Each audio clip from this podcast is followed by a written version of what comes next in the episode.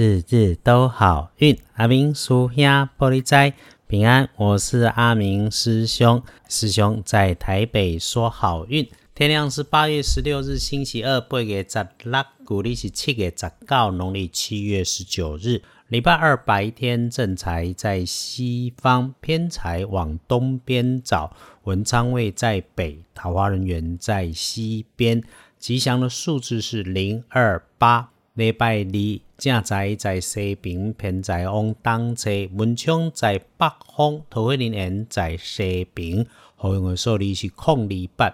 星期二里有意外要提醒师兄师姐们注意小心的是。如果它有着花色或者是黄色的外观，而且这个东西基本上没什么重量或是薄薄的，里面的东西有变得扩散开来的事物，像是会转动产生风的物件，就请你小心。可以是办公室冷气里出包，又或者是电风扇挂点，这个仅供参考。再来是注意自己工作位置临近处，常常有很多闲话产生的角落边边上，女生。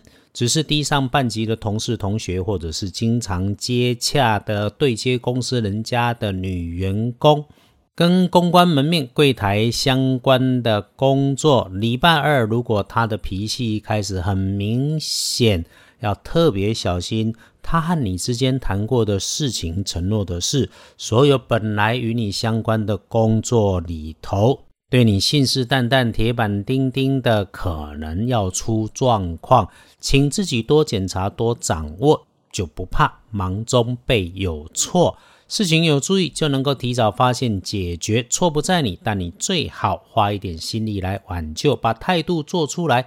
因为出了状况的时候，有上面的人正在看着。师兄的提醒你有听见？多上心，多联络，检查一下事情所有的关系人。有了状况，沉着气就能够处理好。既然有人在看，而且是很多人，这算是关键的时刻里，勇于认识就会是最好的方法。阿明师兄不是功利，只是帮你多加上一把劲，这也是日日都好运，就是要在顺势顺时的时候帮你顺风顺一把。礼拜二能够帮忙的贵人是男生，自己男生的同事、同学、工作上的平辈，或者跟你资讯、电脑、笨重工具有关系的人。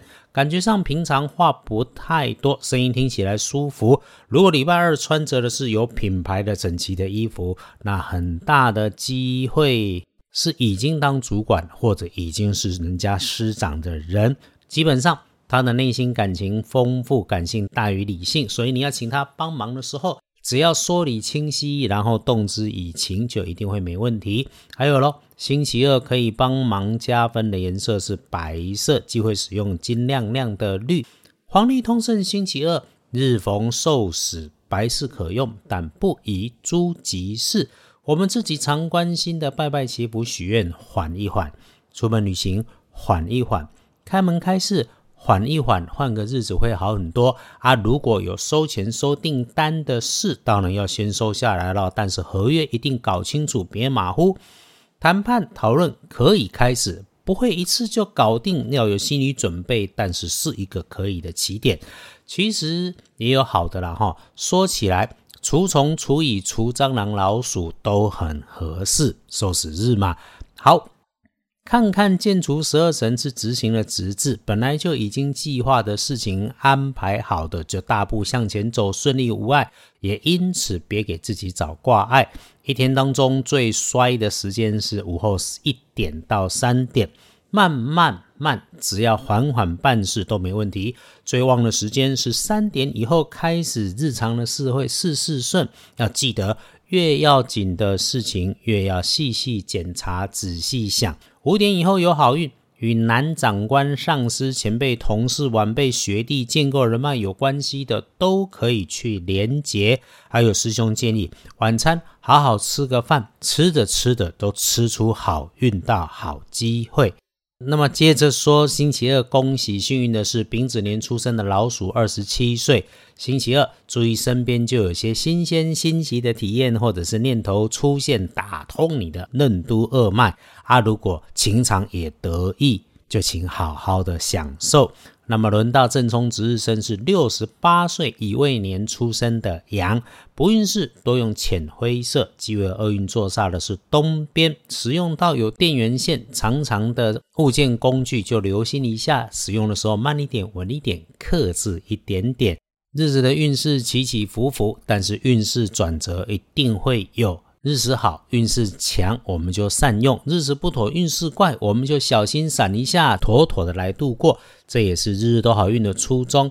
不过呢，受死日也不是什么都不做，周楚除三害，听过吧？最后对周楚对地方，不也是喜事吗？所以不要只见到受死日三个字的文字有吓人，就自己先吓自己。一本黄历也不是你看得懂文字就能够弄得懂内容的。